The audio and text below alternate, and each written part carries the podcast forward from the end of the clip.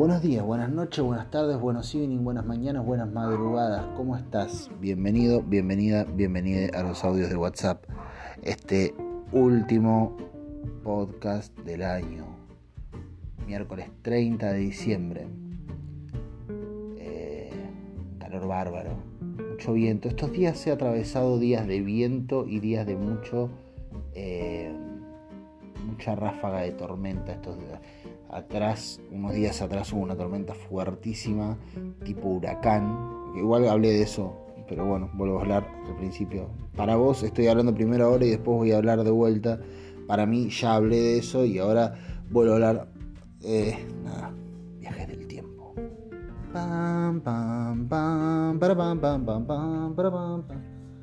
No, Marty, tenemos que volver al año 2020.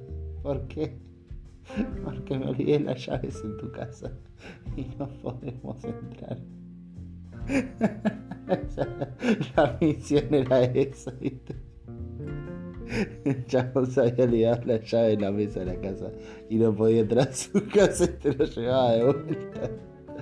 Enfant, nada. eh, eso. ¿Cómo es? Estamos terminando un año muy choto y muy de mierda eh, con buenas noticias. Hoy, miércoles 30 de diciembre de 2020, es un día que vamos a recordar durante muchísimo tiempo eh, como un gran día dentro de un de una generalidad de lo que fue un año chotísimo. Eh, hay gente para la que obviamente este año está terminando mucho peor eh, pero para los que piensan más o menos como yo y quieren que haya gente viva, eh, no. Para los que queremos, para los que no odiamos a la gente por las decisiones que toma, eh, es un gran año. y a los que no nos jode que una que, una piba, o más bien sufrimos cuando una, cuando una, cuando una piba que podía seguir viviendo y podía ser feliz muere, y todos los que padecen, los que lloramos esa muerte y a los que nos duele que se corten las vidas por, por esa negligencia estatal, estamos muy contentos. Y me voy a poner a hablar de eso ahora. Es un garrón, lástima que soy el único que está, porque me hubiera gustado hablar con una, eh, una mujer de esto, ¿no? Que tiene mucha más idea de, todo. Primero y principal porque son las mujeres las que tienen la posibilidad de que les toquen. O sea, no, es una cosa.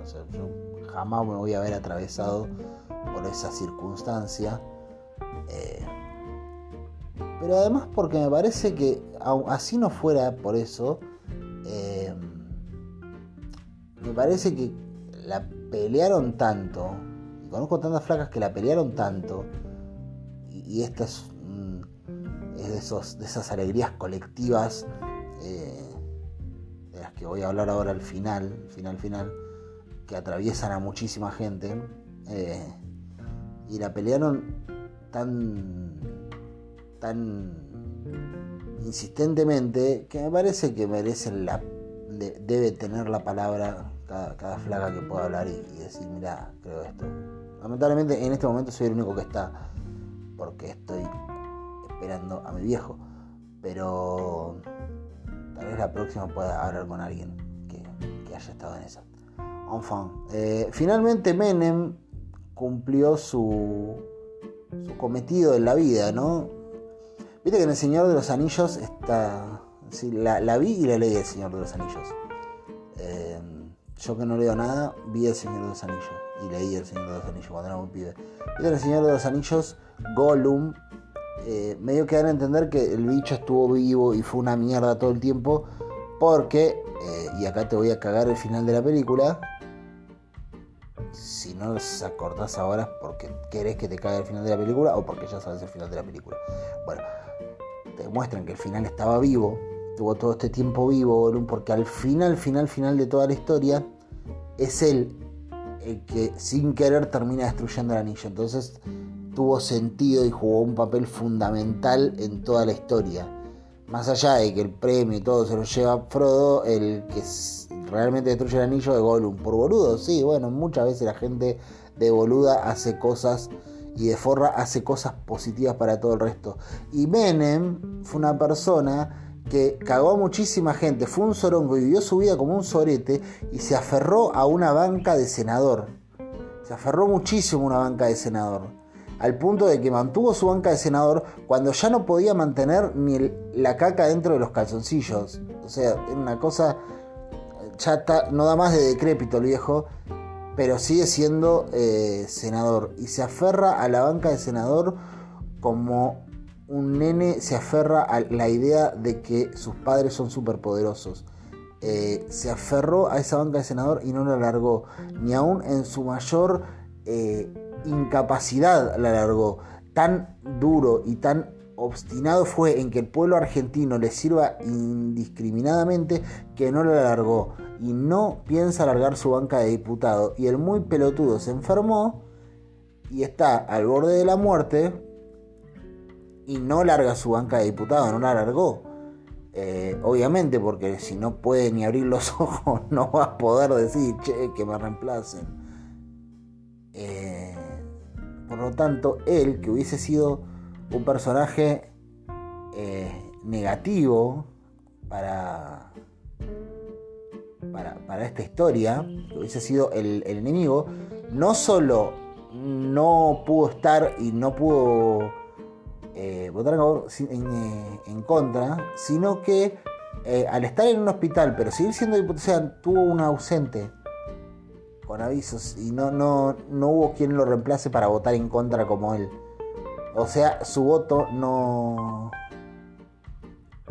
no, no, no estuvo. No pudo ir a votar y no pudo ir nadie en su lugar a hacerlo. Es, ese voto se perdió y era un voto, era el voto 30 por ahí y andás a ver, capaz que terminaba rotando, pero sí cumplió su cometido, hizo la de Gorum. Y lo felicitamos desde acá, eh, Carlos, te deseamos un buen viaje al otro lado cuando pase este 2020 que nos tiene aferrado a las catástrofes y llegue un 2021 que nos haga soltar todo lo malo arrancando con vos. Eh, nada, nos vemos del otro lado.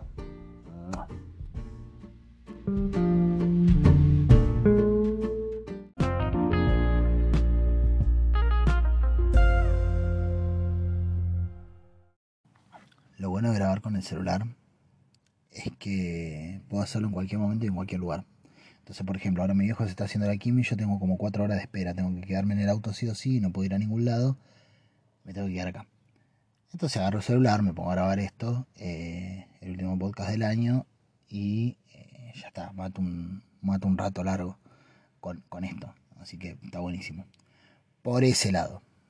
Eh, ¿Qué te iba a decir? Bueno, la cuestión de anoche me quedé hasta las cuatro y pico de la mañana, cuatro y media por ahí, mirando el, debate en el Senado de la legalización del aborto. y nada, son, temas, hay temas que, uno no puede gambetear, ¿viste? Yo no, soy muy amigo de, hablar de la actualidad o de lo inmediato, no, me gusta formar opiniones atolondradas y no me gusta...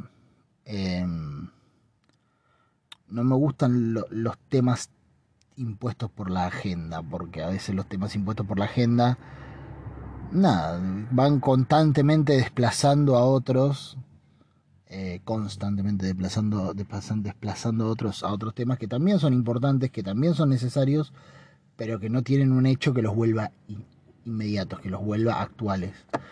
Y nada, me parece eh, eh, correr tras la actualidad te hace formar opiniones atolondradas, porque estás opinando desde la necesidad de tener una opinión ya, que es una cosa muy de nuestra época, que ya tenés que saber lo que pensás, ya tenés que decir lo que pensás.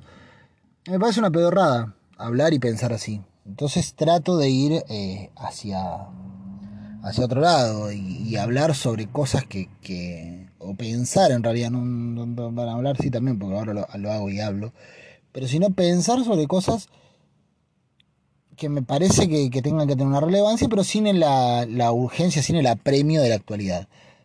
Obviamente hay casos en los que eso no cuenta y en los que la actualidad te lleva puesto y es necesario eh, ponerla sobre la mesa y debatirla y discutirla y, tratarlo y charlarlo, eh, y en los que la actualidad es tan relevante eh, por la inmediatez como por el peso de lo que se está hablando. Y uno de los casos es el tema del aborto, lo que se discutió ayer.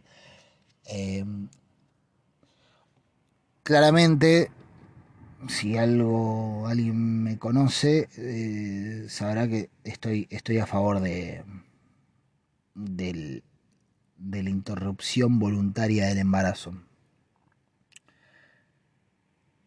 Me parece, me parece ilógico que senadores, que legisladores, que diputados, que funcionarios públicos no, no puedan ver, no, no puedan ver que ante un determinado hecho que es de vida o muerte, como es realizarse un aborto, hay personas que lo pueden resolver y otras que no y hay personas que estaban amparadas en el Estado y otras, o sea, hay personas que estaban amparadas en el poder de su dinero y otras que estaban desamparadas en la carencia de recursos y no tenían el amparo del Estado, que es el que en todo caso iguala las cosas. No es que las personas que antes hacían abortos clandestinos en clínicas privadas eh, ahora se lo van a tener que hacer en un hospital público y igualamos todo. No, se lo van a seguir haciendo en grandes condiciones y demás. El asunto es que quienes no podían acceder a eso ahora no van a poder hacer. Es una novedad lo que estoy diciendo, pero gigante como una casa.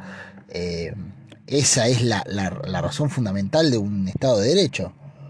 Eh, es, justamente eh, dejar un, un, marco en el que la base sea buena para todos y sea la base más sana y segura para todos.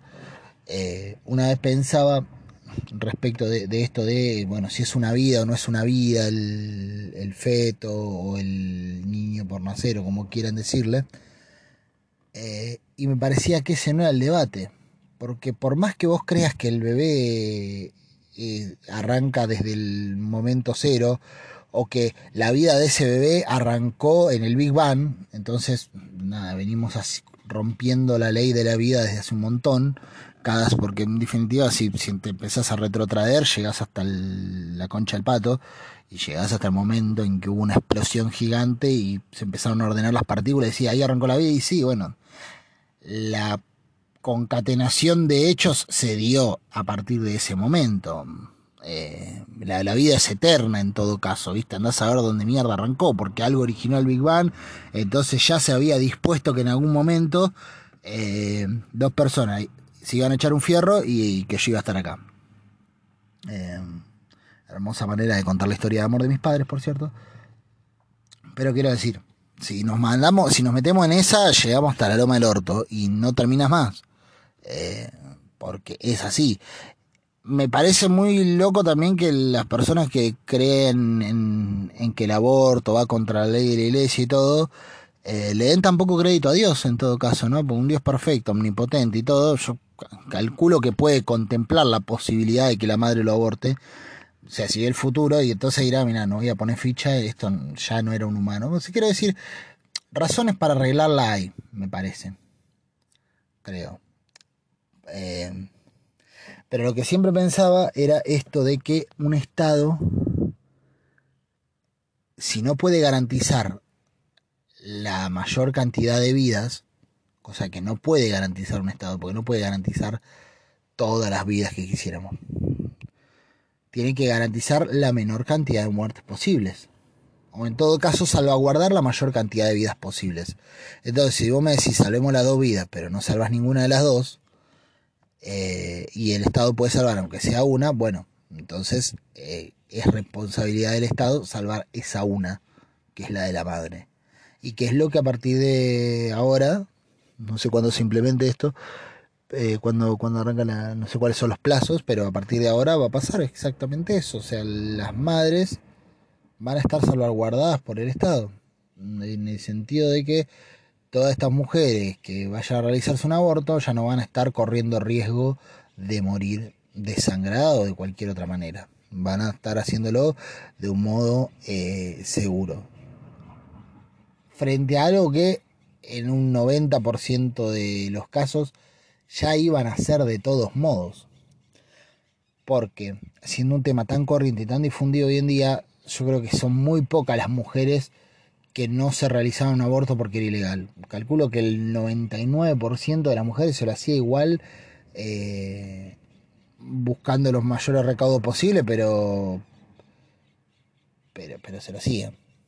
Eh, así que eso por un lado. Pero tanto llegar a eso no, no me importa porque me parece estar de más dicho, de más sabido y yo llevo hablando como 7 minutos y medio, 8 minutos, 10 minutos. Eh, medio que al pedo, porque todo esto que digo seguramente ya lo sabes. Ahora lo que me, genera la reflexión es porque este es un hecho muy gigante para, para un país. Quiero decir, acá en América Latina eh, somos el segundo país que lo implementa, recién. Un país católico, no te digo que ultracatólico, no somos México, pero un país católico. Y con un peso de la Iglesia Católica relevante, al punto de que tenemos un papa. Eso puede, puede ser un poco más de coincidencia que otra cosa, pero tenés un papa, qué sé yo. Eh, Portugal no tiene papa, Argentina sí. Eh, Nicaragua no tiene papa, Argentina sí, entonces calculo que de algún modo, eh, como que si sos más amigo del jefe, más ganas de agradarle tenés, los cardenales, los obispos, eh, hincharon bastante los cojones para que no, para que no surgiera esto. Un país, Argentina, eh, con un negocio de, los, de, la clandestinidad del aborto, porque no es que los abortos clandestinos eh, sucedían con, con curanderas del barrio. hay un negocio de mucha guita atrás de de, cada mujer que hace un aborto clandestino. No de la que se mete una percha, pero sí de la piba rica que ahora va a ir a un hospital cualquiera a hacérselo gratis eh, y no va a pagar la cantidad de guita que se le paga a un médico privado para que hiciera esto. Quiero decir, había, había un negocio gigante y también hay presiones de ese lado. Que no salgan mucho a la luz por una cuestión de pseudoética, mm, de del periodismo, que muy ético no es, me parece, eh, pero que había diputados, senadores y legisladores agarrados por esos, por esos mismos negociados que, que, estaban defendiendo a rajatabla ese negocio, eh, ni hablar. Tenemos un país, además, que en ciertos asuntos es todavía muy retrógrado y todavía ve las cosas de un modo muy retrógrado. Eh, y tenemos un país al cual le gusta mucho llevar la contra de, todo lo que se propone. Muchas veces no es tanto el eh, no, no estoy a favor, el, el no, no estoy de acuerdo eh, por, porque estos motivos me, me hieren o me, o me, o me molestan, no tiene que ver a veces, muchas veces, con esta pelotuda, no, que se cague esta conchuda. Estoy en contra, y cagate. Y tenemos mucho de eso, y funciona en todos los ámbitos eso. El, el, estar en contra por estar en contra es una cosa, una moneda muy corriente de acá. Quiero decir, hay muchas contras para que el, para que la ley del, aborto no, saliera. Eh, muchísimas, muchísimas formas de que eso fuese, fuese imposible. e incluso parecía imposible. Yo me acuerdo, yo militaba en la universidad año 2011, 2012, 2013, 2014 incluso. Y yo me acuerdo que discutía el tema de, del aborto con, con pibes de la facultad, por ahí, viste, cuando salía alguna campaña o algo, me ponía a charlar eh, con los pibes. Y siempre lo veía y lo discutía como un tema para discutir, que me parecía importante, pero con la idea de que estaba lejanísimo a ocurrir. Y con lejanísimo me refiero a esto lo van a ver mis nietos, capaz. Lo pensaba yo. Eh, en esa época asumía que iba a tener nietos. Pero bueno, em, lo veía como lejísimos. Y progresivamente se fue poniendo cada vez más. Em, más seria la discusión. Más seria en el sentido de. Eh, con más. Eh, con más firmeza, con más presente. Eh, gente que estaba en contra empezó a estar a favor, muchísima gente que, que, que, tenía un desconocimiento ya no lo podía argumentar porque había llegado por todos lados y de repente el tema era estaba en boca de todos y todos teníamos un debate. Yo me acuerdo que de repente un día me empecé a encontrar con gente que, que yo pensaba que no tenía ni en pedo una, una, una opinión, una formación al respecto o algo, eh, y gente que ya estaba a favor o en contra, pero producto de que un tema se había instalado fuertísimamente. Y eso lo lograron, calculo que todas las, las chabonas, todas las, las flagas, todas las pibas que estaban en, la marcha ayer, eh, en la marcha, en, el, en la vigilia, eh, a fuerza de meterle y meterle y meterle y meterle. Eso no se instaló por los medios. Los medios aparecen cuando ya el tema es relevante, si no, no. Y además de eso, eh, en 2018 se presentó el proyecto y salió rechazado, se perdió la votación en el Senado. Y dos años después, con todas las contras, con todo el. Con todos los inconvenientes, con todos los no por delante, se volvió a presentar, lo volvieron a presentar el proyecto y, lograron que salga. Y que no tiene que ver esto con, con la decisión de Alberto Fernández. Sí, a ver, está, está buenísimo. El, el, loco lo planteó desde un primer momento y seguramente eso, eso dio. Eso dio margen, eso, eso tuvo lugar, eso, eso eh, digamos, eh, fue, fue un factor también.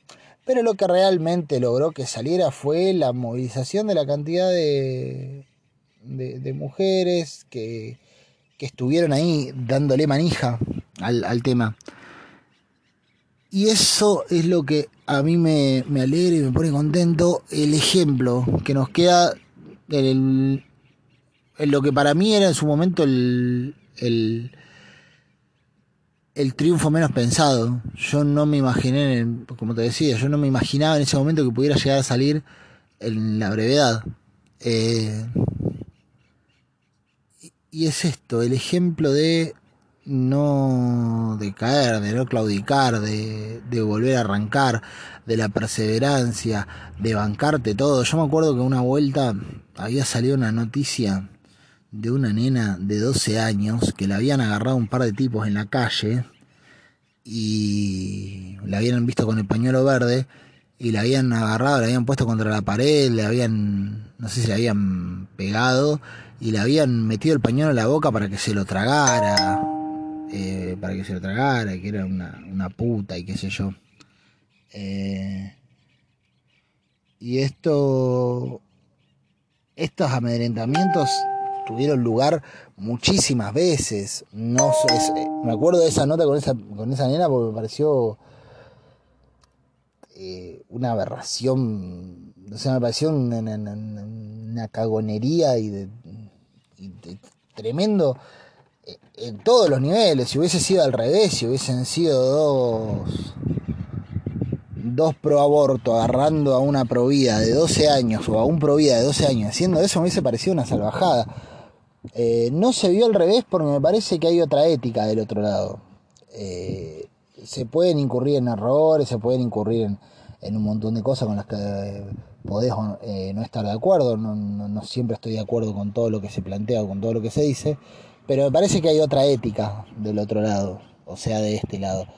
El Pro Vida, tiene mucho eso de, ah, sí, defendemos a todos, pero que se muera. O sea, en la misma frase son Gandhi y Hitler. Eh, y, es, y bueno, y, son así y, no les hace ruido y van libres por la vida como si eso no fuese un inconveniente.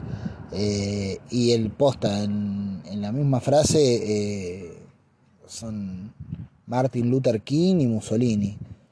Y funciona así. Y eh, estos amedrentamientos, eh, este hostigamiento, esta cosa, viste, de eh, ah, la puta hortera, fue muy, muy común, sobre todo cuando empezó a tomar, a tomar vuelo el, el debate.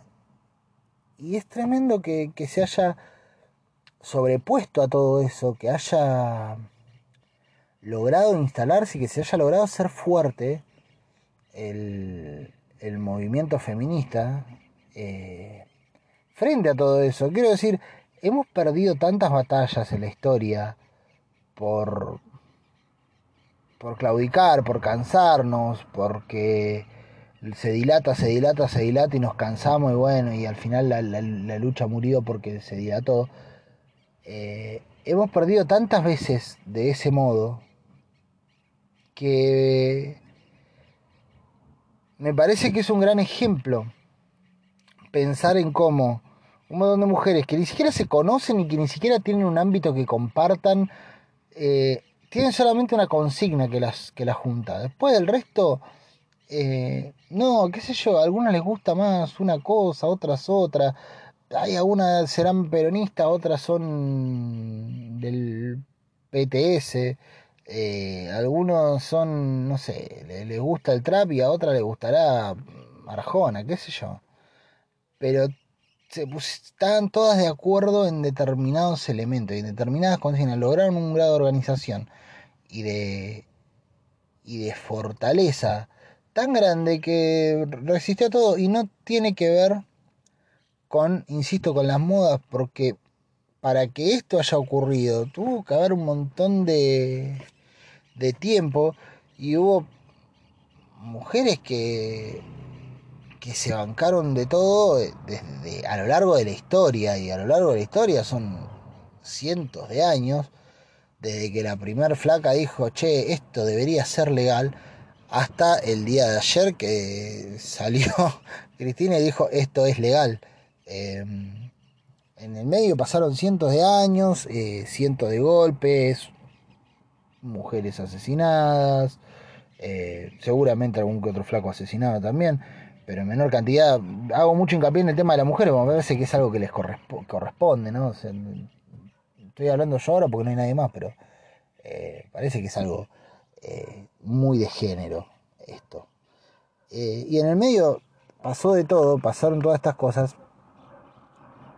Y se llega a una. Toqué la bocina sin querer. Qué boludo. En el medio se llega a un, momento histórico y a un resultado histórico y, a dar vuelta la, la tortilla de, una manera eh, rotunda y gigante e histórica y me hace pensar en mí y en gente que piensa como yo la cantidad de cosas, de causas que tenemos para pelear que hemos perdido por claudicar la cantidad de causas que hemos perdido, porque bueno, ya está. Y se me viene a la cabeza la 125, cuando fue la discusión por las retenciones. Ese era un país más justo. El país de la 125 era un país más justo. Era un país eh, con más igualdad, era un país mejor para todos, era un país que la repartía más. Era, hubiese sido una ley tan tan buena y tan incluyente como, como la de ayer. Eh, hubiese sido una ley hermosa de que salga. Y nos dijeron que no una vez y claudicamos en esa. Quienes estábamos a favor de eso, listo, ya está, se perdió esa batalla. Y no tuvimos una organización por fuera de eso, porque fue una cosa, una movida netamente política. Cuando eh, se dijo que no, eh, y después se dividieron agua y gente que, estaba en esa movida eh, de un lado se quedó de su lado y gente que estaba en esa movida en otro lado se quedó del otro lado.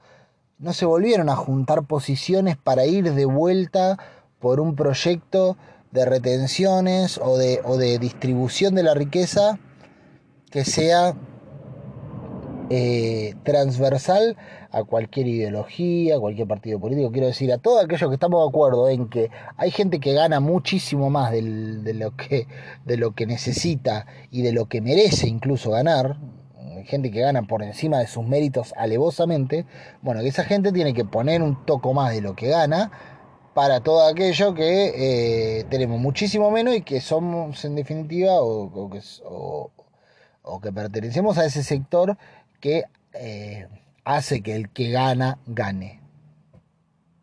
Todos aquellos que pensamos que no estamos necesariamente en el mismo lugar todos.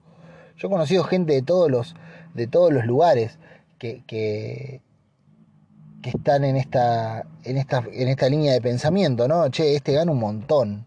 Gana más de lo que, de lo que genera. O sea, gana más de lo que, de lo que debería ganar por, por una cuestión de que es, eh, alevoso y es desproporcionado el dinero que está generando este tipo de, de maneras sospechosamente legales. Entonces, todos aquellos que lo vemos y decimos, loco, a vos te tendríamos que sacar la mitad de la torta y repartirla entre todos, porque esta, esta guita que tenés vos te la, te la, te la, te la hicimos nosotros. Todo eso, todas esas personas que pensamos, no estamos siempre en el mismo lugar, decía en su momento nos habíamos unido en esta consigna, ¿no? La 125, saquemos la retención a estos locos que no hacen un sorongo por nadie y que se la llevan toda a costilla del resto del, del pueblo. Y se perdió esa batalla. Un loco, un traidor, un sorongo que dijo, no, yo no estoy de acuerdo. estoy de acuerdo con no estar de acuerdo. Dijo algo más o menos parecido. Eh, y listo, y se perdió. Y quedó como un lindo recuerdo de lo que podría haber sido sí. Y esa es mi felicitación a todas las mujeres que, que hayan de algún modo militado el aborto, que seguramente le quedan un montón de peleas más, o sea, siguen matando mujeres, porque sí, mismo acá en Roca eh, al parecer andan tres autos eh, secuestrando pibas eh, y eso sigue sucediendo, la trata sigue existiendo, tenemos debates pero por, por montones. Digo, hay pibas secuestradas para la prostitución y eso es, algo que seguramente, en, lo que seguramente habrá que, concentrar energías para, para terminar con eso. Sí, es un negocio millonario. Ahora, todas estas placas, ¿no? Todas estas pibas que eh, se han puesto esta, esta pelea particular al hombro en algún momento, me generan ese sentido de admiración y de felicitación de decir, che, loca, eh, mira, a nosotros nos pasó lo mismo, nos dijeron que no una vez y la dejamos ir. Capaz que también eras parte de eso, pero este movimiento colectivamente funcionó distinto que el movimiento de, mujeres, eh, el movimiento de, la pelea por el aborto. Funcionó distinto en la colectividad, porque la colectividad de, quienes pensábamos en, la distribución de la riqueza y pensamos hasta el día de hoy en, redistribuir la riqueza del país, eh, funciona muy distinto. Perdimos la pelea y pasamos a otra cosa. En vez de decir, che, el año que viene estoy acá rompiendo la bola de vuelta y que me digan, no, no, pero sos un, no, no, el año que viene estoy de vuelta acá y voy a volver a discutir con todos para hacerles notar que es una mierda. Porque pasaron los años y mucha gente que yo conocí que estaba en contra de, la 125 en su momento, con el correr del tiempo dicen, y, era una buen, un buen proyecto de ley. Lástima que acá, viste, nunca saben esas cosas. Hacen los boludos, obvio. Como pasa con el aborto también, mucha gente que estaba en contra. Yo mismo estuve en contra en su momento del aborto eh, te haces el boludo, ¿viste? pasa que, ¿viste? Sos, sos machirulo. Y estabas en contra, flaco. Y alguien un día vino y te ganó la discusión y te puso los argumentos necesarios para que vos entiendas y veas la necesidad de. Eh, bueno, eso mismo que se hizo con el tema del aborto, podría podríamos haberlo hecho con el tema de la 125. Claudicamos. Y la distribución de la riqueza, hemos claudicado más de una vez. Entonces me parece que está buenísimo tener este ejemplo de no dejar eh, que la derrota circunstancial se transforme en una derrota total. Y quiero decir, habrá otras batallas para pelear, habrá otras buenas batallas para pelear. Eh, me parece que esta fue una y está buenísimo que se haya ganado. Y está buenísimo que, que, que, se demuestre que no frenar, que no claudicar, que, que, que seguir hasta cuando te dicen que no y volver a la porfía, ser porfiado o porfiada, en este caso, eh, significa cambiar el mundo para mejor. Eso es una convicción. Una convicción no es, ah, si la mayoría dijo que no deben estar en lo cierto. Es decir, no, estoy convencido y la voy a pelear hasta, hasta la última. Y si estabas equivocado, quedarás en evidencia porque nunca jamás podrás demostrar eh, tu, tu razón. Ahora, si estabas en lo cierto, el tiempo te va a dar la razón.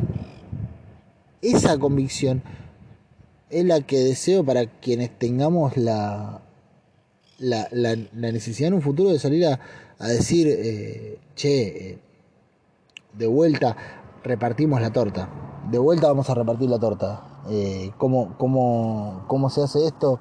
Y, va, y, y vamos a, proponer este proyecto y salir a pelearlo a muerte. Y si no sale decir, che, ¿sabes qué? En dos años tendríamos que volver.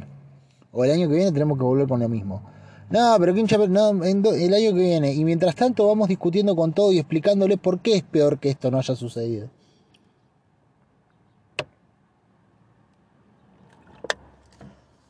Si nosotros aprendemos a tomar ese ejemplo de, de, de seguir la, discusión y seguir el debate, ¿viste? Eh, vamos a, a lograr cambiar muchas cosas.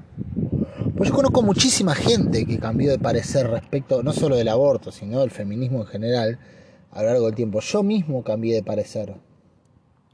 Yo pensaba una cosa y pasé a pensar otra, porque hubo alguien que me dijo esto, esto, esto, esto, y metió y metió y metió ficha, hasta que me hizo eh, notar eh, que, que, que, estaba en, en, en, que yo no estaba, que yo estaba equivocado y que, y que me había trabado, que, que yo estaba equivocado y que, y que, y, que ella estaba en lo correcto. A mí me lo hicieron notar eso. Asimismo yo le puedo hacer notar algún día a alguien más eso mismo. Che, loco, mirá, estás equivocado y, y efectivamente es necesario que los que más tienen más paguen. Eso por un lado me parecía eh, bueno y, e, e, importante, viste, hablar de, eso en particular. No, no tanto del tema en sí de, de, del aborto, que sí, tengo mi, postura y, está claro, y, y, por algo salió ayer, a ver, evidentemente todos más o menos sabemos por qué salió, eh, sino hablar de, este ejemplo que me parece, de esta, de esta, de lo que subyace al, aborto en sí, de, de, del metamensaje, de, esa, de esa cosa que está a la vista de todos eh, y, que, que, está bueno resaltar también. Eh, que no digo que no esté resaltado, no es que, ah, qué capo Edu, cómo te das cuenta de las cosas, no, ni en pedo. Pero yo quiero resaltarlo para mí primero y después para, para compartirlo con vos. Por otro lado, eh, me parece que quedó muy en evidencia ayer, y ya viene quedando en evidencia hace rato, pero ayer me parece que quedó muy en evidencia lo pedorro del sistema parlamentario nacional en principio y me imagino que internacional también. Los debates parlamentarios en este país son una cagada, una poronga, son malísimos. Eh, Ayer justo veía una, una flaga que publicaba en, en, en, en. Se me fue. En WhatsApp, en la historia de WhatsApp, la postura de un, de un senador y decía algo así tipo que, no puede ser que se le, le paguemos a un tipo para que su postura sea tan pedorra. Era una cosa, era una cosa muy, era muy muy chota la, la postura del loco, no me acuerdo bien cómo era. Lo buscaría y pero la verdad que no, no sé si lo voy a encontrar. Y, y, decía no puede ser que estos senadores sean así y yo pensaba claro no es que son estos senadores son todos los senadores así y el 99% de los diputados son así 99,9 99,8 eh, y, el sistema parlamentario es así. Se hacen debates que son una paja total en el sentido de que primero el indeciso no se decide por, por, el debate, el indeciso se decide por rosca. Después, haces una exposición de cuatro horas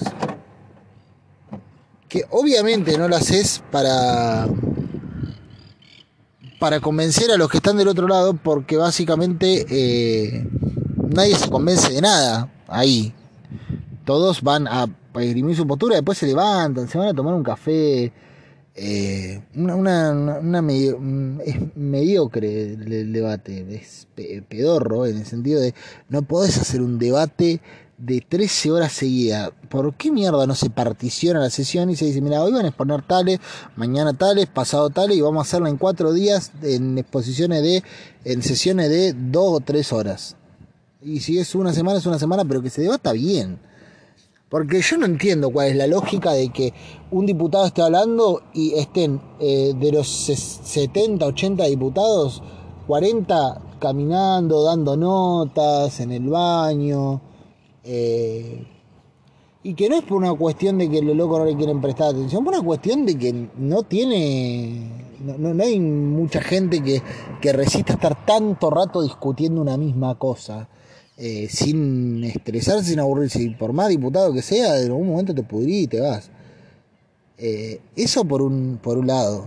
Eh, no, puede ser que no se pueda buscar una, una, forma mejor de debate. No pueden estar sesiones de... he visto sesiones, la otra vuelta fue como de 22, 23 horas, una cosa así. es inviable, pero inviable totalmente. De última, debatilo por un mes, pero debatilo bien si total, a ver, la persona siempre llegamos para el final, porque esto funciona así, la, necesidad de, de, la del, del final, eh, o sea, la, necesidad de, estar ahí pendiente es al final, nadie se es muy poca la gente que se morfa el debate entero. Eh, eso por un lado. Y después el tema de las movilizaciones sería los últimos días. Bueno, no sé, un debate que dura cinco días. Bueno, en el quinto día movilizar, no te va a poner a movilizar el primer día. En el quinto movilizás eh, y te toca cuando te toca, qué sé yo. Pero parece que por lo menos sería un poco más real. Sobre todo porque, a ver, para los de afuera no hablas porque los de afuera están en un lugar o en otro porque ya tomaron una decisión, ya saben lo que quieren. No, hay gente que está afuera diciendo, ay, voy a esperar a ver qué dice el diputado Lustó para saber si estoy a favor o en contra. Y te van a la plaza a esperar. Entonces los de afuera ya saben lo que piensan. Los de adentro también ya saben lo que piensan. Y los indecisos se definen por rosca. En definitiva, pasaron 13 horas hablando al pedo. Al pedo. Para que por ahí, al dos o tres, ponerle Máximo Kirchner, eh, Miriam Bregman, eh, Del Caño, capaz. Eh, no sé, de Ángel y, algún otro boludo más, Olmedo, tengan un recorte de video para pasarle lo suyo y que difundan y digan, mirá qué capo que es nuestro diputado. Pero si no, están más o menos todos en la misma, eh, hablando al pedo. Ayer vi un montón de diputados, de diputados, de senadores que, que no los iban a pasar en ningún lado más que en ese ratito, que no le estaban hablando a nadie en específico. Gente sobreactuar vi muchísima de un lado y del otro. Vi gente a favor del aborto. Uno de los últimos eh, senadores que habló, eh, habló como con una vehemencia impostadísima. Me pareció como eh, para la tribuna, pero tampoco para la tribuna, porque el recorte que va a pasar la cámpora es el de Máximo Kirchner, no el tuyo. Entonces, ¿a quién carajo le está hablando, flaco? nada, al pedo, al pedo, al pedo. como se podría haber resuelto muchísimo menos. El último orador el viejo este que se parece a Donald Trump, eh, nada, una merciada total. Eh, mucho, mucho, mucho argumento mersa, pero mersa mal.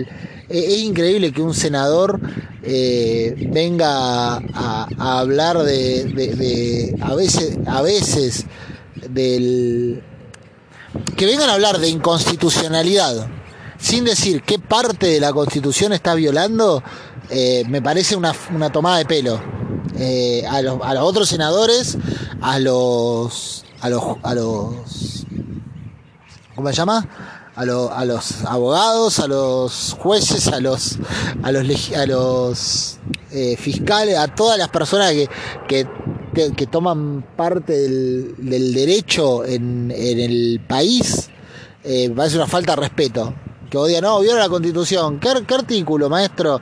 Uno, Te, agarrala, buscalo y lo va a encontrar. Y que busca encuentra, ¿viste?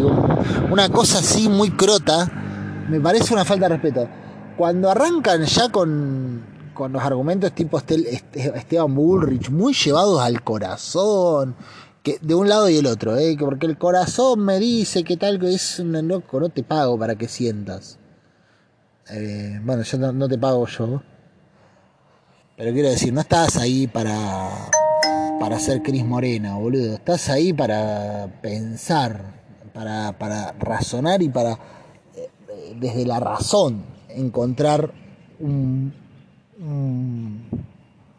un, equilibrio en la sociedad no desde la desde el corazón, porque el corazón me dice, porque yo no lo sabría explicar, si no sabe explicarlo, porque no está bien lo que está diciendo, hermano.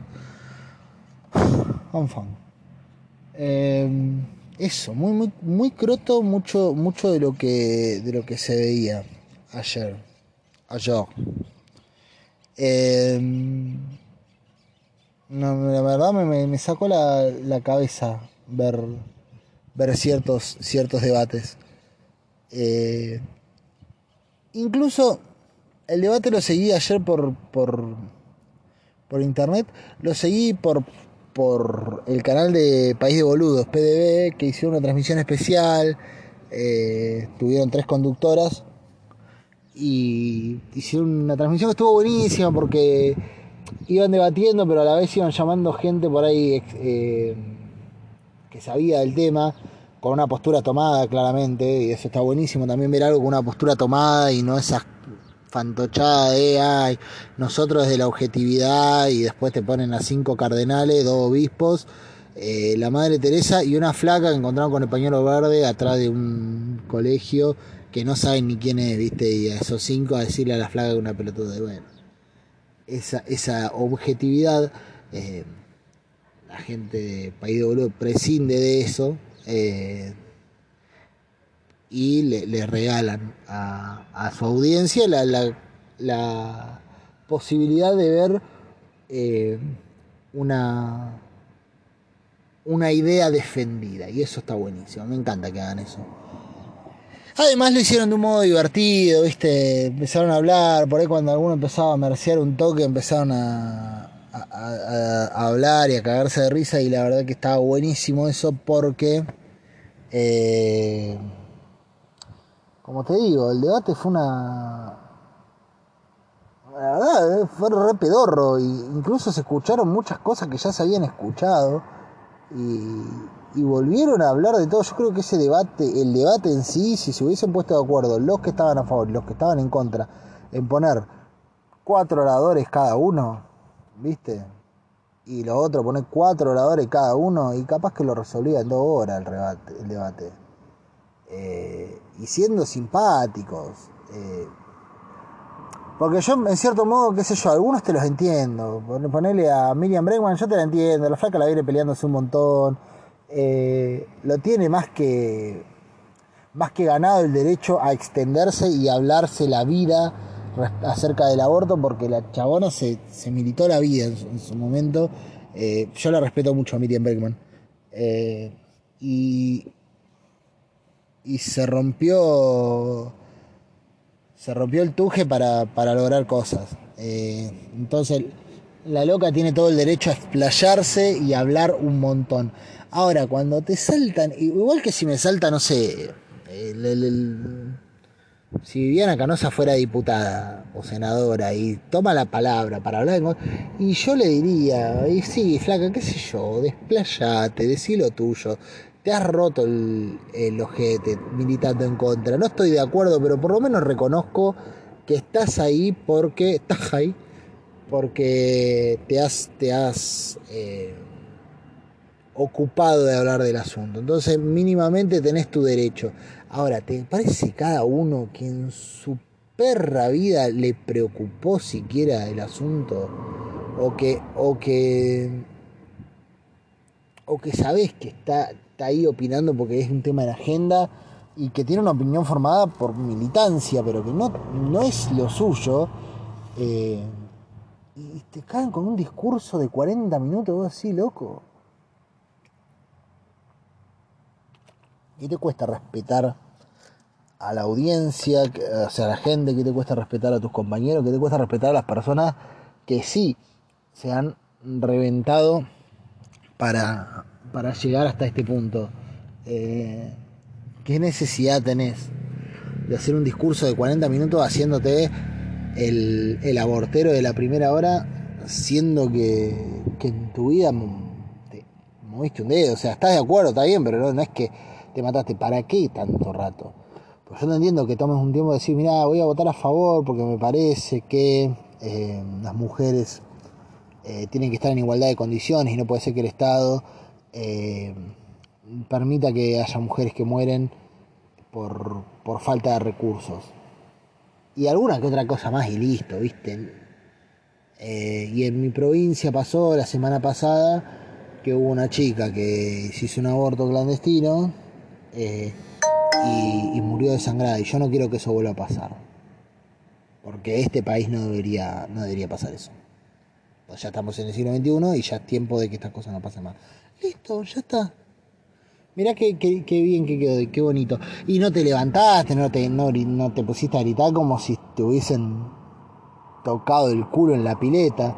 Eh, tranquilo, bien, bien expresado y respetando que hay gente que se ha matado para que esto suceda.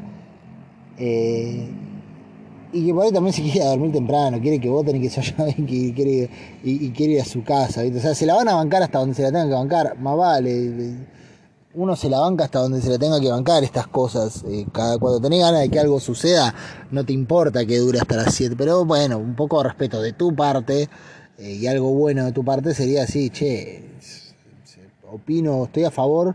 Te digo en 5 minutos lo que opino, pero no me voy a pegar 30 minutos haciendo una exposición larguísima eh, de algo que, estoy haciendo fuerza para sentir. Me parece como una. Me parece re respetuoso eso honestamente. Honestly, the world. On Eso por, por, por, todos estos lados. Eh, nada, buenísimo. Salir a aborto, buenísimo. Por otro lado, se termina el año. Estamos a 30 de diciembre de 2020 y yo todavía estoy cagado de las patas. Yo, mira, el, el otro día en, acá en, casa, en, Roca se largó una tormenta zarpada y en la casa de mi vieja una ráfaga de viento tipo huracán, estaba justo ahí, eh, hizo mierda un, sauce hermoso que tiene esa casa, eh, lo hizo, le hizo mierda, tiró a la mierda toda la parte de la copa, lo, la quebró, quebró la, la, copa. Fue muy, muy zarpado porque fue un, enterrón tipo, parecía el Katrina. Una cosa muy fuerte. Ahora, mientras estaba sucediendo eso, yo pensaba, todavía es 2020. Y yo no pienso cantar victoria hasta eh, el primero de enero de 2021. O sea, si llego hasta esa fecha, voy a decir sobreviví el 2020. Tan capaz que a las 6 de la tarde del primero de enero de 2021 me cago muriendo porque estas cosas son así, a veces sí, sobreviví el 2020, pasás del otro lado, te bajan la caña. Pero eh, para mí con el 2020 no se jode, ¿viste? Y esta gente, gente dice, ah, sobreviví el 2020, todavía le falta un rato. Así que, nada, 30 de, enero, 30 de diciembre de 2020. Eh, nada, estoy a tiempo que se me caiga un árbol encima, me puede pasar de todo todavía, así que yo no quiero cantar el gol antes de que pase la línea y que el árbitro lo cobre. Eh, Dicho eso, decir que, dos puntos, este fue uno de los años, porque en realidad este la idea era hacer una especie de cierre, de, no sé si de cierre, pero de, bueno, se terminó, ¿qué? Eh, el 2020. No soy muy amigo de hacer los, de los balances, hay gente que hace balances y todo. Yo en general no, no, no hago balance. Primero, porque rara vez me pongo metas al arrancar el año eh, cosa que está muy mal. Cuando las hago, en general ya sé a fin de año que no las cumplí, porque no las cumplo, porque soy muy boludo. Eh, y es como, ¿para qué, no? ¿Cuál es el sentido de, de ponerme a, a, a decir, che, esto no lo hiciste. No, no lo dice. Mira, ¿te inscribiste en el gimnasio? No, no me inscribí. Ah, ¿inglés? No, I don't speak English. Eh, mira, eh, Luna Park, ni cerca. Eh, y así, ¿viste? Empezás a ver cosas. Che, ¿dejaste la harina? No. Nope. Estoy como el como el meme de Box Bunny, ¿viste? Me pregunto algo, agarro la lista, empiezo a nombrar cosas y tal. Nope. Nope. Eh, pour le tant, como dicen los franceses, pour tant. Eh, por lo tanto, no, no, no soy muy de hacer balances. La verdad, tampoco sé mucho cómo se hace un balance. Onda, sí, se pasa revista y decís, bueno, mira, dije que iba a eh, hacerme la permanente, ¿me la hice? No, no te la hiciste. Ok. Pero, qué sé yo. Eh, no sé qué es un tiempo de reflexión, que te sentás y decís, che, mirá, no aprendí inglés. ¿Por qué no aprendí inglés? Porque cuando me iba a inscribir estaba cerrado y después no volví a ir. ¿Por qué no volví a ir? Porque soy lo suficientemente boludo como para colgarme durante todo un año. ¿Por qué soy tan boludo? Y empezás así. Es eso, ¿no? Eh, ¿Qué sé yo? No tenía la intención de aprender inglés, eh, por si las moscas. Eh, pero bueno, se terminó. 2020, se terminó uno de los años con menos movilidad de la historia. Quiero decir, si la gente ya de por sí era sedentaria, este año rompimos récords. Eh, un año muy pedorro para la gran mayoría, la enorme mayoría. Eh, tal vez un año tan choto para las farmacéuticas. Eh, definitivamente un año muy choto para todos los gimnasios, eh, los salones de zumba. Un año muy, muy pedorro para la gastronomía. Eh, y en mi caso en particular, eh, otro año en el que por H o por B los proyectos no salieron. Eh, tuve tres o cuatro y entre la pandemia y un par de, desaju- de desajustes no salieron los proyectos. ¿Eso qué significa? ¿Qué significa? Decía mi, mi sobrinita cuando era chica. ¿Qué significa? ¿Qué significa que no salieron? ¿Qué significa, tío? Tío, ¿qué significa? ¿Eso qué significa? Significa eh, que el año que viene lo tengo que hacer mejor. Punto. Este año no salió. El año que viene hay que hacerlo mejor.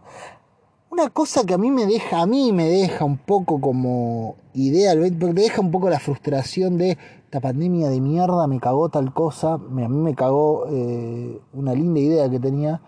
eh, y decís esta pandemia de mierda que me cagó. Eh, por un lado te deja esa frustración de justo, loco, que me ordeno para hacer tal cosa, parece una pandemia. ¿viste? cuando decís, iba a hacer este, una pandemia, esto evidentemente no lo tengo que hacer, esto no tiene... Pensaba así. eh, pero bueno, llega a final de 2020 y me encuentro con esto, ¿no? Un proyecto que a priori me pareció siempre imposible, eh, que sus primeras defensoras, la gran mayoría de haber terminado muerta o muy marginada, eh, un proyecto así se hace ley a fin de 2020, lo que me deja un poco como si quisiera pensarlo como una señal de y vuelve a probar. ¿Viste?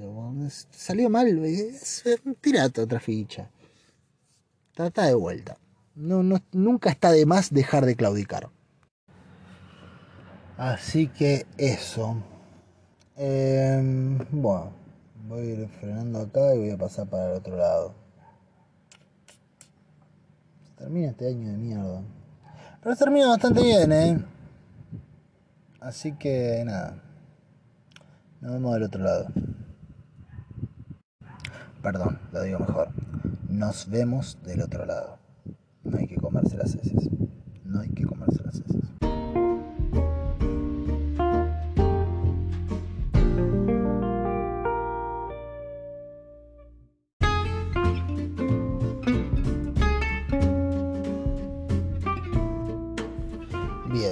Hoy eh, a la mañana me encontré con mi prima y la chabona es, eh, es policía. Entonces está eh, por ahí va a Lancés, tiene que ir a, distintos lugares. Y me contaba una cosa que, pasa mucho y que es verdad, o sea, uno lo, piensa a veces y, no está como esa crítica que tendríamos que tener, que es... Todo surgió porque resulta que a mi viejo le hicieron una multa por eh, no pagar estacionamiento en el auto. Lo que pasa es que ahora el estacionamiento lo hacen con una aplicación en el teléfono. Vos tenés que tener una aplicación en el teléfono para poder, eh, a través de la aplicación, vos cargas crédito y te, y te, y te cobran el estacionamiento. El problema es que mi viejo no, no tiene menos, menos tecnología que la isla de Gilligan Creo que la isla de no tenía tecnología. Tiene menos tecnología que Minguito. Entonces, claro, el, loco no, puede resolver eso ni en pedo, andaba solo y le, sacan, le, cobran una multa. Y eh, no hay tu tía con eso, ¿viste? Entonces saltaba con el tema de me dice, hablamos de eso y me dice, sí, vamos a hacer la reclamo, para qué sé yo, ahora no, se pudo, pero hay que hacer el reclamo. Eh, y me dice mi prima, sí, me dice, en Lancés pasa lo mismo. Eh, todos los trámites para los viejos incluso se hacen todos por, por teléfono, por internet o por el teléfono. Dice, y dice, ve todo el tiempo viejos que dicen, mira, yo no manejo el teléfono, no sé, como digo, bueno, pídale una nieta porque se hace por teléfono. Como que no está la opción del mano a mano. Y vos sí, loco, está todo bien con que implemente tecnología. Pero no podés tener en cuenta a la gente que no tiene acceso a eso en un país que en la que no la total. Eh, no es la totalidad de la gente la que tiene acceso a la tecnología. No podés contemplar el seguir haciendo las cosas como se hicieron siempre durante una o dos generaciones más, hasta que por lo menos todo el mundo tenga acceso. Deja que pasen 20 años eh, o 10 años y ahí recién tecnologiza todo y que quede todo directamente digital. Pero me parece como una chotada que se deje por fuera tanta gente que no tiene la posibilidad de pues no, no todos los viejos tienen un nieto que les hace el trámite, ¿viste?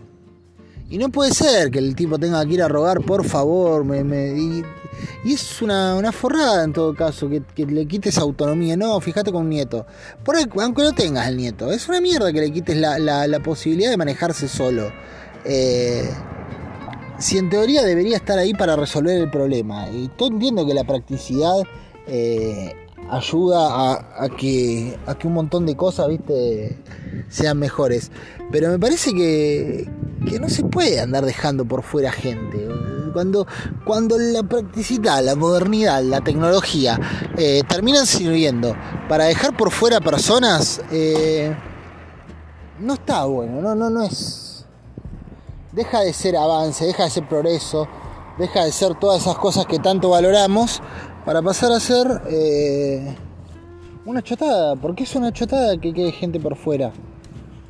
Y la verdad, escucho estas cosas o veo estas cosas y me dan ganas de mandar toda la mierda. Porque, de verdad, por suerte, gracias a Dios, eh, mi vieja, por ejemplo, se maneja muy bien ella con la tecnología. Entonces no requiere de pedirle cosas a nadie.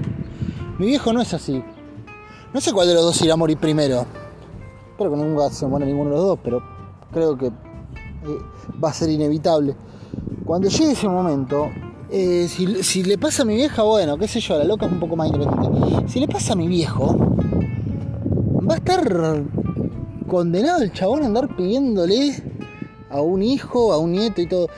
No digo que, que sea ese el problema. El problema es que el chabón si quiere hacer algo solo no va a poder porque no va a saber y es una chotada, no es una boludez para un viejo agarrar un teléfono celular y aprender a usarlo, meterse internet, no es una huevada, es chino básico. Para mi viejo, por ejemplo, es chino básico el internet, es chino básico un celular.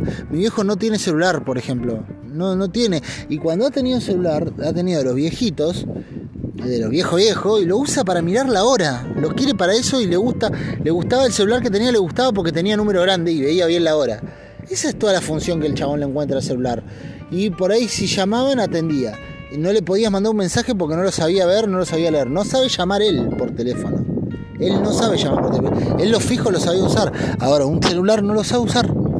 Porque ya tiene funciones que él no conoce. Eh, y así con todo, ¿viste? Entonces, eh, cuando veo estas cosas así, escucho estas cosas, voy a decir, bueno, se, se, deja por fuera de vuelta gente, es una pedorrada, muy pedorro. Y me parece que está bien que avancemos, pero avancemos con todo junto. Está buenísimo que saquemos las cosas de papel, por ejemplo. Pero si hasta acá hicimos tanto y seguimos haciendo tanto quilombo en el planeta, deja un poquito de papel todavía para los que no pueden prescindir del papel. No te digo eh, concentrar, sacar la misma cantidad de resmas que antes, no te digo gastar lo mismo que gastabas, pero vayamos hacia un mundo digital, más vale, es mejor, es más sano, es más, es más práctico, es más eh, humano incluso eh, pero no te olvides de, todos aquellos que no, que no tienen acceso. Los que no tienen acceso económico también es peor, porque por ejemplo hay muchos viejitos que dicen, bueno, pero loco, yo vivo en la Villa 31, no, no tengo internet. Eh, no quiere decir que la Villa 31 no es internet, pero quiero decir, eh, no sé, vivo en tal lugar, no tengo internet, hermano, no, no tengo internet, no tengo una mierda. Y tengo derecho a vivir sin esas cosas, no es que estoy viste, esa cosa de no, quedás por fuera del sistema, sino. Y pero tenés derecho a, deberías tener derecho a vivir sin ciertas cosas y estar por dentro del sistema igual. ¿Qué sé yo? Me parece, ¿no? Como si estuviera mal tener, eh, como si no tener Facebook, y hoy en día significa por ahí a veces, ¿viste? No tener un correo electrónico, no tener un Facebook, cosa que capaz que no querés tener, porque no querés tener, eh, te significa quedarte por fuera del sistema y no está bien que te quedes por fuera del sistema porque no tenés determinada cosa, porque no tenés eh, determinada herramienta eh, con la cual querés no vivir. Y ese es el asunto. Vos por ahí no querés vivir con, Internet y tenés tu derecho de no vivir con Internet. Y eso no debería significar que no puedas hacer cosas, que pierdas, que pierdas libertades, que pierdas derechos. No debería significar eso tu decisión. ¿Qué sé yo? Me parece, quiero decir, que implique una comodidad, sí, a ver, que, implique eh, tener internet y va a ser es mucho más cómodo y mucho más fácil hacerlo por internet y sí, obvio. Y bueno, y que le implique un dolor de pelota hacerlo y bueno, qué sé yo, es la vía que elegiste, la vía que elegiste a veces conlleva eh, inconvenientes. No me parece tampoco que tuviera que ser eh, un dolor de pelotas eh, adrede, ¿no? Como que, ah, lo vamos a hacer difícil porque el viejo choto este no tiene internet. No, pero si termina siendo más complicado, bueno, qué sé yo. Es la vía que elegiste, por lo menos lo puedes hacer ahora. Que no lo puedas hacer, que no tengas forma de realizar un trámite, de, de, de hacer una consulta, de, hacer, de, ver cosas, porque decidiste vivir, me parece una forrada. Me parece una forrada y una chotada y cómo se labura. Y nada, me parece muy choto en ese sentido el ANSES. Pami en ese sentido es una cadorcha. Eh, no tanto en, en, ese sentido y en un montón de otros sentidos. Eh, desampara muchísimo a los viejos, Pami. Muchísimo. Eh, o sea, mi viejo está en juicio con PAMI para que le manden los malditos medicamentos para hacerse la quimioterapia. La quimioterapia, eh, los estudios, todo lo que es análisis de sangre, pagaban 6 por año. El chabón está hace un, año haciéndose análisis de sangre eh, cada 15 días. Pagaron 6 nada más, 6 o, 16 una, o, 12, una cosa así. Quiero decir, hace no sé cuánto estaba pagando mil mangos cada vez que, el tipo tiene que hacer un análisis de sangre. Eh, y un análisis lo que sea, y son 900 eh, pesos de acá, 300 de allá, y que esto así, que hay que poner abogado para que PAMI mande los medicamentos, que hubo que ir a juicio con PAMI y tiene que estar obligado por un juez el PAMI para que le, le, paguen los le den los medicamentos a, un asociado que tiene cáncer. Eh, nada, una, una poronga, porque para colmo de, todo, no es que es un problema de decir, bueno, es el trámite de, tu viejo.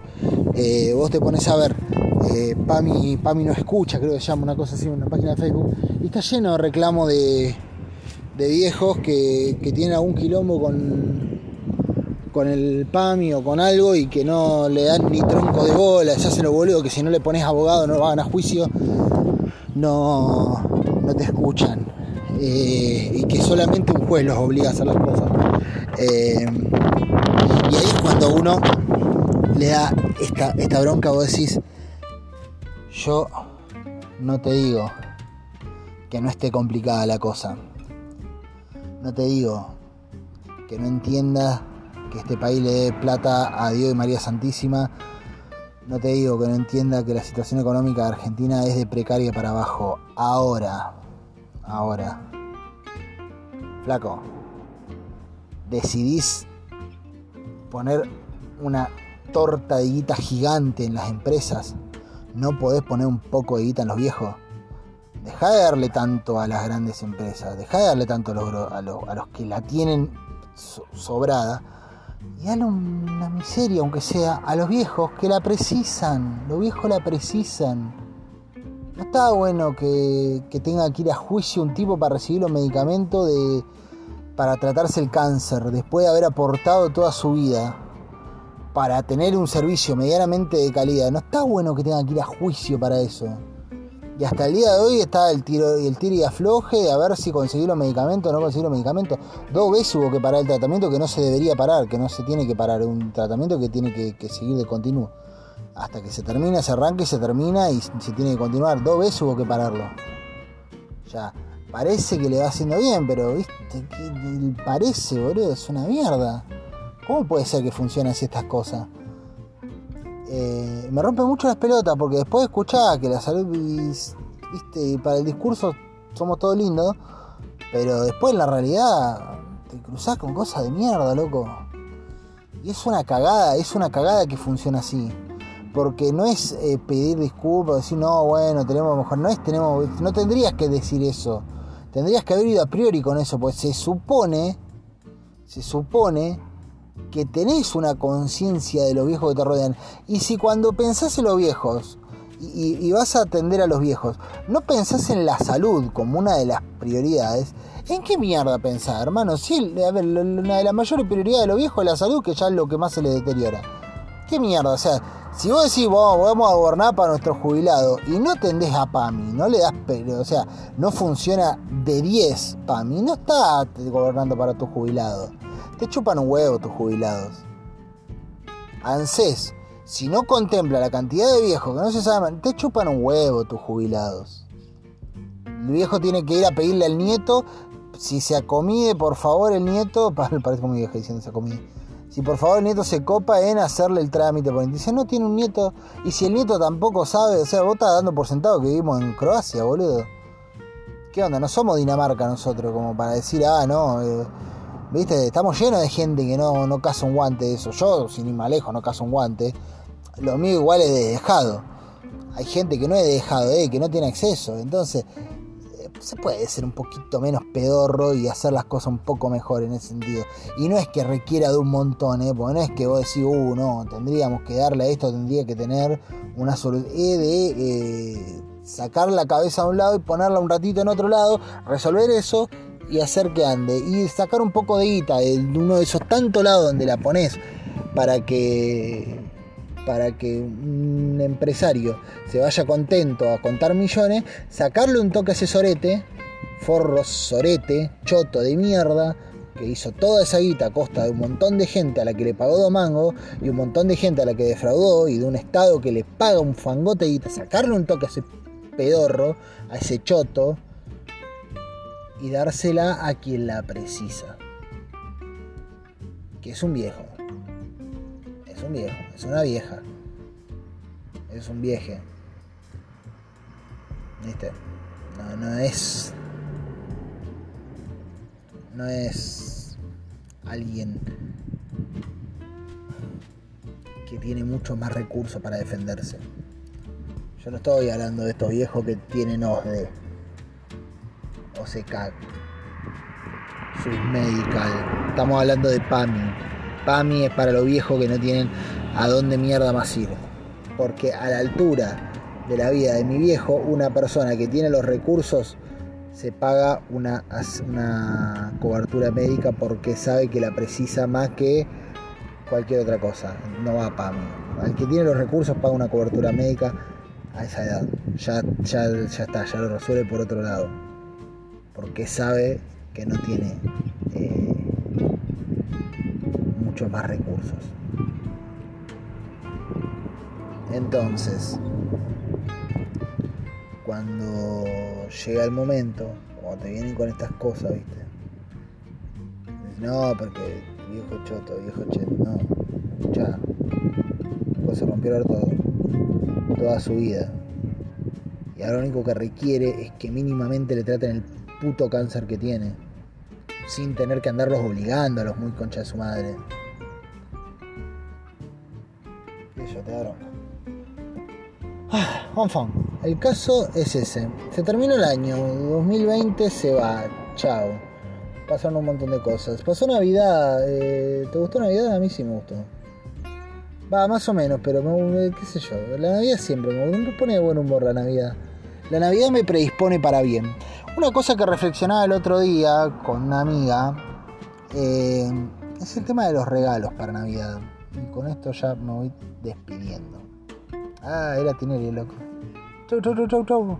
No, pero el tema de los regalos. ¿Qué onda? Porque a mí me regalaron eh, una camisa y una remera. Remera que estoy usando en este momento, camisa está en la casa. Em, no sé si están buenos esos regalos, che. Vos sabés que a mí ropa no me. Los únicos regalos que me gusta hacer en general son los regalos de los nenes, porque me encanta comprar juguetes. Me parece copado, está, bueno, ¿viste? Eh, eh, es, divertido, es lindo de ver. No sé si regalar ropa o regalar cosas funcionales. Yo para mí los regalos, sobre todo pensar en Navidad, esas cosas, tienen que ser regalos para mí. Que estén buenos, que te puedan gustar y que sean cosas que no vas a comprar de otro modo. Porque si una camisa eventualmente la voy a tener que comprar, una remera la voy a tener que comprar. Eh, ¿Me está resolviendo un problema? Sí, estoy contento, sí. Pero me gustaría más que me regales, no sé, ponerle un juego de mate que está bueno, que vos viste y dijiste, mira qué lindo, te sale más menos lo mismo que la camisa, y decís, mira qué piola, o este termo, que no me lo voy a comprar. Que vos sabés que, que la única forma de que lo tengas es que me lo regalen. Esa es la función del regalo para mí. Que te den esas cosas que te representan, que te pueden llegar a gustar, obviamente. Eh, y que de otro modo no vas a adquirir porque eh, nunca vas a gastar plata en eso porque siempre hay otra prioridad. Eso es lo lindo para mí. Poder tener cosas copadas que no... que de otro modo no ibas a adquirir. Y eso. Eso es lo que pienso de los regalos. O cosas significativas más vale. A no ser que regales una campera que esté buenísima, una camisa que vos digas wow. Eh, pero cuando tiene más que ver, creo yo, con, con resolver, viste, ah, con esto te resolví el tema de la ropa, prefiero que no, que me des una,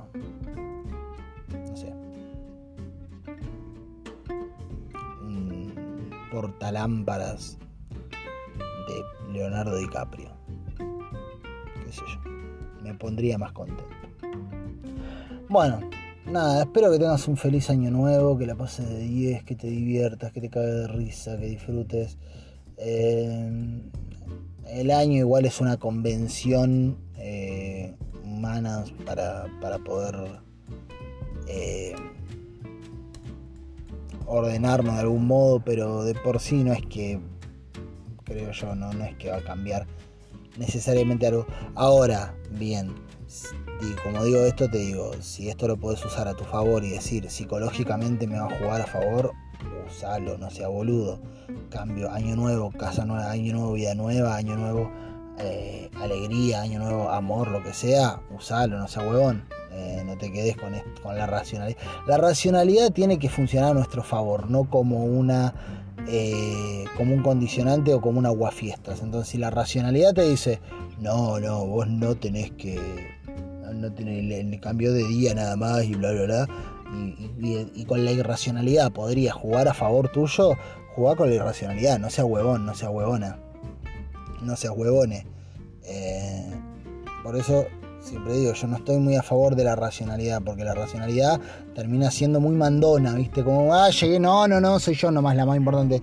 Y debe estar al servicio tuyo, no es, la razón no, no está, no debería ser eh, tu jefa, ni vos esclavo de la razón. La razón debería estar a tu servicio. Y cuando no te sirve, no vimos.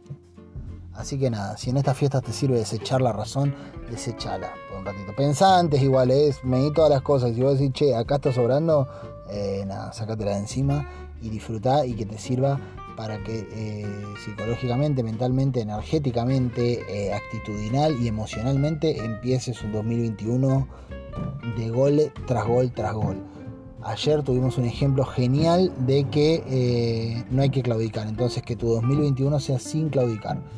2021 sea de meterle, meterle, meterle hasta el cansancio, hasta que las cosas salgan. Como pasó ayer y quedó demostrado ayer que pasa eh, cada vez que una persona eh, o que un grupo de personas eh, incurren sistemáticamente en lo mismo.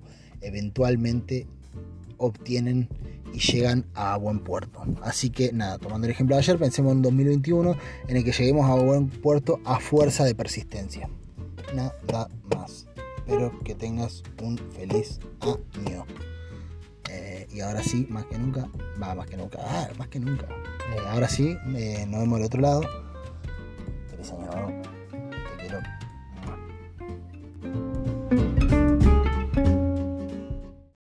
Ah, y antes de, de despedirme, quería dejar la que para mí es la mejor canción del año. No es que todos los años sepa qué carajo se estrenó. Muchos años ni me entero que, se cantó eh, de novedoso. Pero este año dio la casualidad que sí, dio la casualidad de que hay una banda que me, hizo conocer el Gino, un amigo, eh, que es Gauchito Club. Y este año sacaron un tema y hace poco sacaron un video y la verdad que está buenísimo tanto el tema como el video. Y me puso muy contento que, que salga el tipo de música de los locos, porque eh, son una constante sorpresa, ¿viste? Te si tengo una banda que recomendarte hoy en día que no conozcas, eh, yo te diría 100 de, una Gauchito Club. Porque tienen esto, son como una constante sorpresa. Eh, se puede cruzar de todo. Me encanta cuando es así, me encanta la música que no es lineal, me encanta cuando no te digo, ay, son un estilo Pocho a la Pantera y listo me encanta cuando, cuando me pueden salir todo el tiempo con algo que no me, que no espere, cuando, cuando buscan recursos. Eh, me gusta, me gusta la, gente que toma riesgos cuando hace música y estos chabones lo toman. Y para mí esta cumbiecita es la mejor de todo el año y estoy re contento de haber eh, conocido y recomendado, porque recomendé e hice fanática a alguna que otra persona de Ochito Club. Eh, así que nada, te dejo con Only. Que no sé si no lo voy a poner ese capítulo, Only. Eh, bueno, vos ya lo sabés si le puse o no le puse ese capítulo, pero yo todavía no lo sé. Eh, buenísimo. Espero que el año que viene sea una bomba para vos. Que la pases de 10 decía, que aproveches el envío anímico y psicológico de terminar un año tan pedorro eh, para empezar uno mucho mejor. ¿Viste que suele pasar también esto? Que después de todo lo choto viene algo bueno. A mí me ha pasado dos que tres veces en la vida ya de, que, uh, loco, esto no puede ser peor. Y se viene algo que es buenísimo, está re piedra. Eh, nada, te pasa, ¿viste? Eh, o por ahí nos pasa a todos como sociedad. O te pasa individualmente, qué sé yo o capaz que le pasa a todas las individualidades sin pasar algo fabuloso como sociedad, quiero decir. Capaz que no es que encontramos la paz mundial, pero a las individualidades en su conjunto decimos, che, tuvo un muy buen año. ¿Ha pasado alguna que otra vez que con todo el mundo que hablaste dice, este año la verdad que estuvo buenísimo para mí? Este año fue buenísimo para mí. Escuché, eh, creo que 2016 o 2017 fue así, que todo el mundo decía como, che, qué buen año tuve, sí, tuve año espectacular, este fue mi año. Eh, no, no fue mi año justamente, no, no, fue un año para mí, pero me acuerdo que a todo el mundo le preguntaba, escuchaba y decía lo mismo, este Es buenísimo. Es más, no sé si a veces si no prefiero eso, que a la suma de las individualidades le vaya bien por sobre el colectivo, en esta particular. Porque muchas veces los beneficios del colectivo, viste, vos decís, oh, eh, todo eh, colectivamente, la humanidad, y a veces no significa nada eso, a veces es eh, nada, es una buena noticia, está muy piola, pero las individualidades les va como el orto, viste que él perdió el laburo, al otro le, le agarró una enfermedad, el otro perdió la casa, que él rompió con su pareja, el otro, no sé, está solo hace un montón y sigue solo, aquel sigue sin realizar su sueño. Entonces como que, qué buena noticia que tenemos, se tiró el muro entre México y Estados Unidos, por ejemplo, y, y ahora estamos, somos todos un poquito más hermanos, que muchas veces encima son refalopas esa noticia y en realidad ni somos más hermanos, ni cambiarán cosas, gran cosa. Eh, nada, debe ser un año que a la suma de las individualidades le vaya bien. O que si hay triunfos colectivos que sean de esos posta, ¿viste? De eso que vos decís, este triunfo se ve reflejado a mí, o sea, es un triunfo colectivo que no lo festejo de afuera, lo festejo de adentro, porque pasa mucho que disfrutamos esos triunfos de la sociedad colectiva y siempre lo disfrutás de afuera, ¿viste? Como, ay, qué bueno, ahora toda esa gente va a poder... Está buenísimo, no digo que no, pero deseo que los triunfos colectivos te, me y nos incluyan. Eh, cosa de que festejemos por partida doble, festejemos que el, pueblo está mejor y festejemos que somos parte de ese pueblo que mejora. Eh, eso, eso, eso sería lo mejor. Eso, eso, eso. Eso, eso, eso, dijo Chavo. Y también que tengas triunfos individuales vos y tenga triunfos individuales yo. Eh, que también los deseo. ¿Por qué deseaba tanto, no? ¿Cuántos deseos me quedan? Bueno, y con el último, eh, quiero mil deseos más. Ah, en tu cara. bueno, ahora sí. Eh, nos vemos. Feliz año.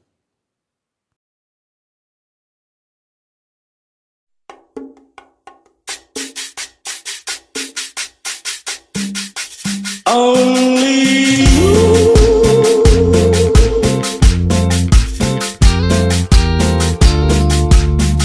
se lo decía que esa chica le hacía ojito, lo había fichado el otro día y yo sapeando la descubrí.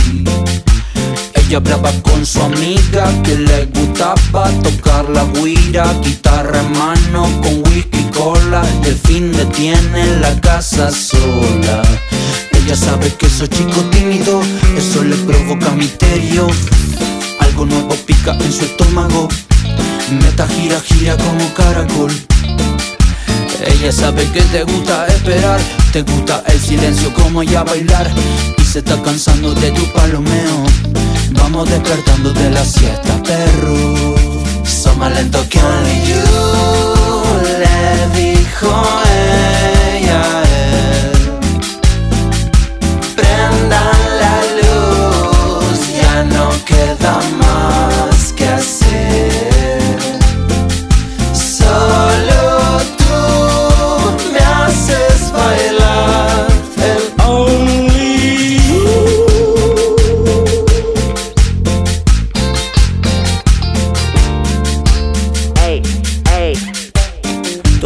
joda parado en la esquina. No sé bailar, perdóname querida.